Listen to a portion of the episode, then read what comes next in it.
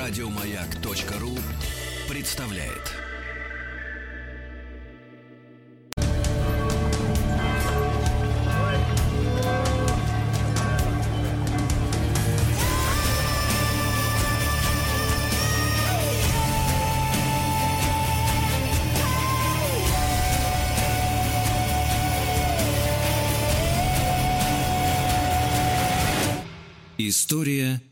Болезни. Друзья мои, наш цикл «История и болезни», ее бессменный ведущий Дмитрий Алексеевич Гутнов, профессор Московского государственного университета, доктор исторических наук. Сегодня у нас тема будет связана с борьбой с малярией. А, Дмитрий Алексеевич, доброе утро.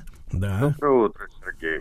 Да. А, да, мы сегодня поговорим, мы сегодня с вами вступаем в ареал, так сказать, тропических болезней. Тут тоже много о чем можно будет говорить, но начнем с малярии. Ну, малярия, в общем, известна довольно давно. Это острое инфекционное заболевание, для которого характерны повторяющиеся приступы, озноб, значит, высокая температура, обильное потоотделение. И самое ужасное, что несмотря на то, что мы сто лет уже, в общем, знаем э, этиологию и как бы распространение этой болезни – и вообще как она передается, тем не менее она продолжает быть широко распространена в теплых и влажных странах.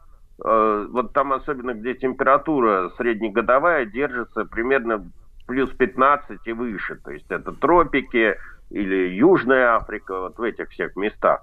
Вот. А, ну и заболевание это наносит, э, имеет не только чисто человеческое измерение, потому что оно, э, я сужу по статистике ВОЗ, там, значит, сообщается о том, что ежегодно малярией заболевает 300-500 миллионов человек, и полтора миллиона регулярно умирает. Причем 90% из этого числа это дети младшего возраста. Так что, на самом деле, малярия остается серьезным вызовом для современного здравоохранения и, по крайней мере, для сотни стран – на планете, э, это еще и прямые экономические издержки. Вот. А что касается, так сказать, э, истории малярии, то, в принципе, эта болезнь э, на нашей планете известна довольно давно.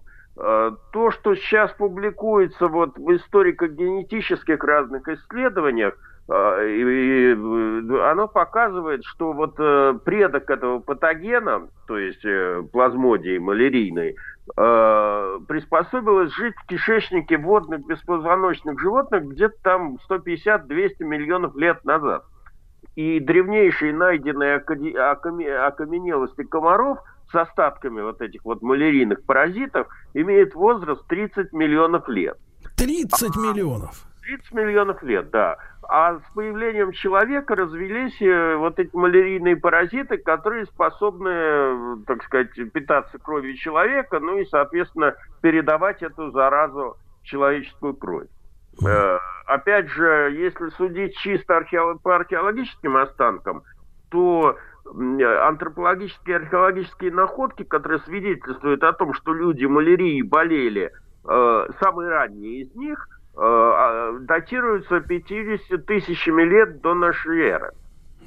Поэтому э, древнейшие из этих находок находятся еще вдобавок вот как раз на территории Центральной и Южной Африки. Поэтому считается, что родиной малярии являются вот именно эти регионы. А, опять же, стоит вопрос с этим, как эта болезнь распространилась по планете. Вопрос на самом деле открытый, потому что совершенно очевидно, что это распространение было связано с передвижениями самого человека. Ну, какое-то первобытное стадо, там, как считается, в Африке распространилось потом на, на Азию, на, на Ближний Восток, а потом пошло гулять по всему остальному миру. Но э, я, например, читал Э, исследования такие вот, которые на полном серьезе э, возлагают вину на распространение малярии, в том числе, значит, на каких-то глобальных завоевателей прошлого, ну, скажем, Александра Македонского, да. Известно, например, что он э, практически сгорел в возрасте 33 лет в 323 году до нашей эры от некой прогрессирующей лихорадки. По своим Э, как бы этим симптомом, очень напоминающий малярию. Озноб, вот это перманентные приступы, постоянное кидание пот и тому подобное. Вот. Зная инфекционный характер этой болезни, можно предположить, что, в общем, не только Александр Македонский был единственной жертвой этой лихорадки в своей армии. Э, ну и, соответственно, завоевав полмира, его войска, так сказать, как обычно говорят, высокопарно на подошвах своих сапог, правда, сапог тогда не было, были сандали, в общем, вполне могли разнести заразу по погоренным странам. Хотя, в общем, на самом деле, под описание болезни Александра Македонского подпадает еще дюжина разных недугов, о которых мы будем говорить, включая желтую лихорадку, например – которая тоже распространена в этих самых странах. Вот. Э, так что вопрос э, о том, какими путями эта зараза распространялась по планете, открытый. Но э, тем более, тем интереснее, что древнейшие упоминания в медицинских трактатах о болотной лихорадке, как называли малярию до XVIII века, эм, относятся приблизительно э, 2700 годом до нашей эры Э, в Китае. Понимаете, это, это как бы э, китайские трактаты. Теперь, что касается европейской медицины, то еще со времен Гиппократа, насколько я понимаю, э, в общем, малярия была связана с, то есть связывали ее распространение с сырым климатом, плохим воздухом, миазмами, как тогда говорили. Э, по крайней мере, 400 лет до, до нашей эры, 400 э, да, лет до нашей эры, Гиппократ так рассуждал. Вот. А, значит, э, ну, самое смешное, что не в пример просвещенным европейцам туземцы Черной Африки задолго до начала научной эры, например, обозначали одним и тем же словом «мбу» и малярию, и малярийного комара. То есть Мбу. на своем, да, на своем как бы э, примитивном, так сказать, уровне они прекрасно видели связь между этой болезнью и переносчиком этой болезни. Хотя доказать, естественно, они не могли. Ну и европейцы до середины 19 века этого дела не могли доказать. Ну а всеобщее внимание к малярии возросло по мере освоения европейцами колониальных владений, особенно в зоне вот этого вот влажного и жаркого климата. Дмитрий Алексеевич, а вот этот вот комар малярийный, он как-то визуально отличается от тех, которые нам известны, ну, в, в средней полосе, грубо говоря, ну, России? Знаете, для специалиста он отличается, конечно, но для нас, э, в общем, он как бы комар и комар. Э. Так вот на скидку, поймав комара и заявив, что он малярийный, я, я бы не сказал, что вот просто вот с первого взгляда можно было бы это отличить. А, так вот, э, как малярия влияла на историю человечества. Мы э, привыкли, значит, рассуждать на темы, что эпидемии влияют на нашу жизнь. Она действительно влияет, то, что мы видим вот э, за окном сейчас. Но бывало в истории, что влияло гораздо больше, чем мы себе представляем. Вот, например, любопытный факт. А, вот когда началась э, французская, после французской революции, когда Наполеон э, начал свой э, поход в Египет, замечательный в 1798 году, это египетская экспедиция Наполеона, и даже одержал там знаменательную победу над мамлюками в сражении у пирамид, не менее знаменитой, Оказалось, что весь Ближний Восток теперь будет принадлежать Франции. Однако нет. А, этого не случилось. Вы, конечно, можете сказать, что этого не случилось, потому что доблестный английский флот под командованием адмирала Нельсона разгромил э, французский флот у Абукира и таким образом лишил французов э, связи с родиной. Но это только половина правды. Дело в том, что спустя буквально три года после этих знаменательных побед французы вынуждены были бежать из, из Египта и покинуть Ближний Восток, в том числе из-за повальной эпидемии малярии в своих рядах, от которого, в общем, в принципе, уже к тому времени ясно, чем было бороться. Э, хинином, который производится из коры хины. Но в таком количестве ее просто не было в мире. Об этом я буду как-нибудь рассказывать отдельно, потому что хинин тут играет очень важную роль. Дмитрий Алексеевич, и, и обязательно отдельно поднимите, пожалуйста, источники. Содержится ли живительный хинин в этих в, в содовой воде Швепс, который употребляют с джином? Может быть, это лекарство, да? Понятно. Это, то есть э, совместить приятное с полезным. А вдруг? Э, так вот, я э, хотел бы еще привести интересные примеры. Например, когда в 1881 году начались работы по постройке Панамского канала, э, буквально через 7 лет после начала этих работ на побережье этого канала было вырыто 20 тысяч могил, где были похоронены погибшие от малярии. Поэтому берега Панамского канала до сих пор неофициально панамцами именуются долинами смерти. Э, значит, ну, про вот, более близкие к нам войнам я распространяться не буду, потому что там, в общем, как бы свирепствовала не только малярия. Мне приходится все время э, возвращаться к эпохе Первой мировой войны, где в окопах вот эти все, значит, там э, кровососущие насекомые распространяли, чего только не распространяли они. Это было, мы с вами говорили, и тиф, и дизентерия, и не затронутая мною волынская лихорадка, э, которая тоже по этиологии близка к малярии, и э, та же самая малярия. Например, под Верденом одна из французских армий, вообще там воевала со стороны французов только э, около миллиона человек, так вот эта армия, которая составляла 115 тысяч человек, в течение нескольких осенне-летних месяцев боевых действий под Верденом потеряло от малярии только 60 тысяч человек. То есть, как бы э, остальные потери приходились на боевые. То ну, то есть, про... когда, э, Дмитрий Алексеевич, говорят верденская мясорубка, то там не только да. пули и снаряды, да? Абсолютно, абсолютно. И это как бы мы, мы за давностью лет этого не замечаем, а на самом деле это так. Теперь, э, собственно, чуть-чуть начнем про хинин.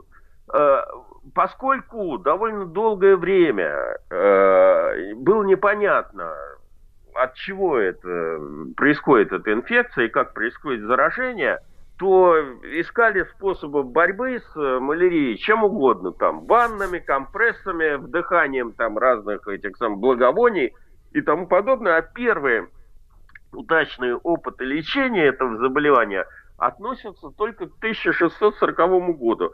Тогда монахи-иезуиты из Лимы впервые сообщили в римскую курию о том, что э, эти туземцы, которым, в общем, малярия была знакома, э, они используют э, для ее лечения порошок из коры хин, хинного дерева для облегчения состояния, значит, вот это, и снятия лихорадки. А, лечебные свойства этого препарата впервые были описаны чуть попозже, в 1672 году англичанином Робертом Талбором, который предложил э, собственное лекарство, которое долго держалось в секрете. Э, Причем, поскольку Талбор ненавидел э, иезуитов, то он всячески говорил, что всячески доказывал и всем объяснял на людях, что его препарат не имеет ничего общего с, с этим хинным деревом. Правда, когда он умер, э, и его секрет скрылся, выяснилось, что это тот же самый хинин. Вот. А, э, но до этого он успел провернуть массу успешных медико-коммерческих предприятий, поскольку он со своим секретным средством обладал монополией на лечение, то все высокопоставленные больные малярией обращались к нему. Среди таковых был, например, Э, э, значит, э, Людовик XIV, поскольку у него заболел сын. Талбор прибыл в Париж, и ему удалось исцелить Допина благодаря своему высоко, так сказать, этому эффективному лекарству. Вот, как мы сейчас знаем, просто он в несколько раз увеличил дозу вот этого хинина в этом препарате, который он давал.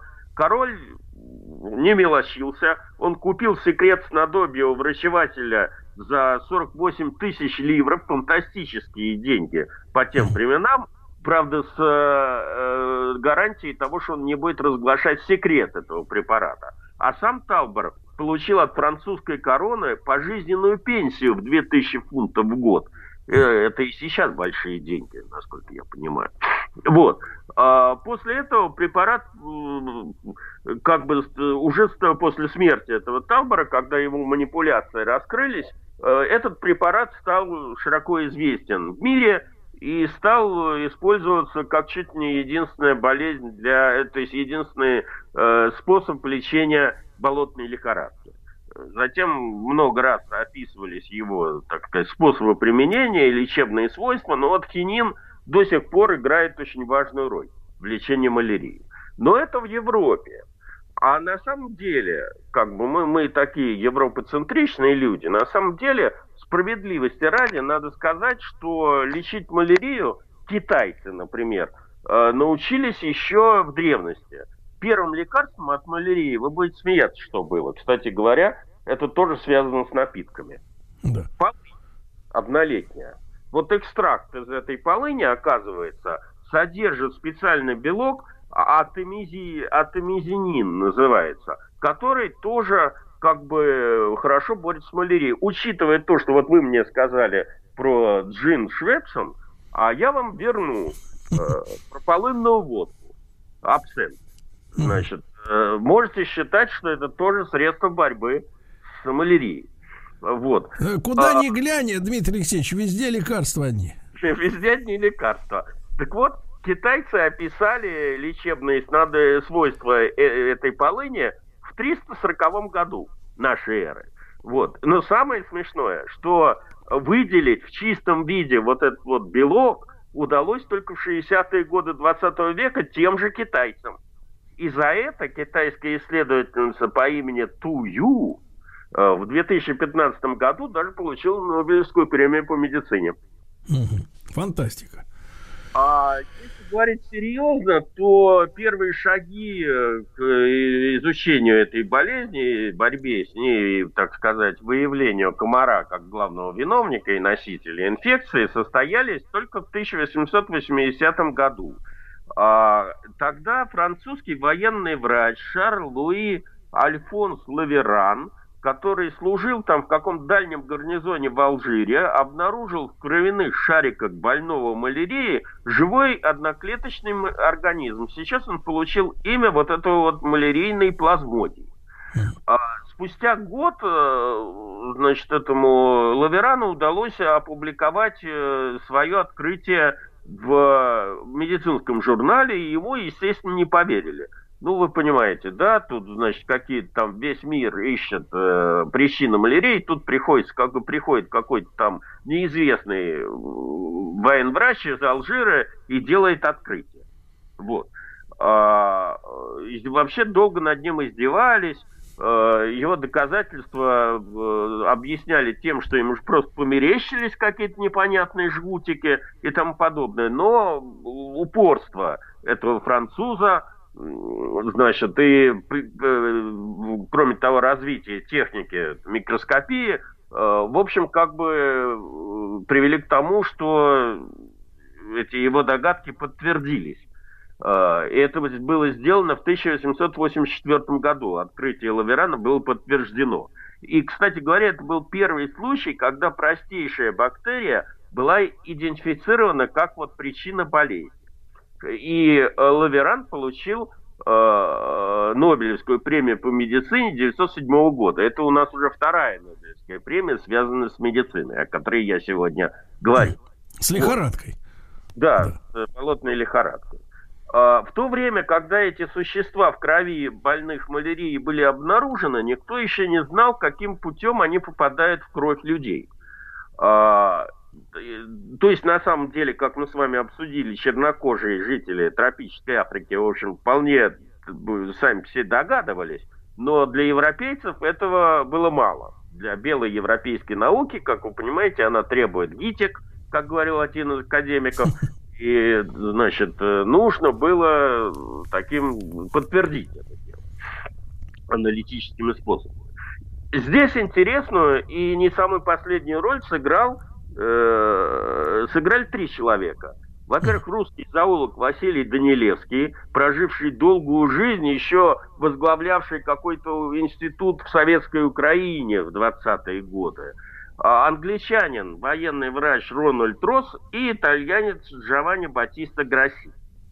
Значит, начну с Данилевского. Как всегда это бывает, у нас все кидается на самом последнем э, этапе.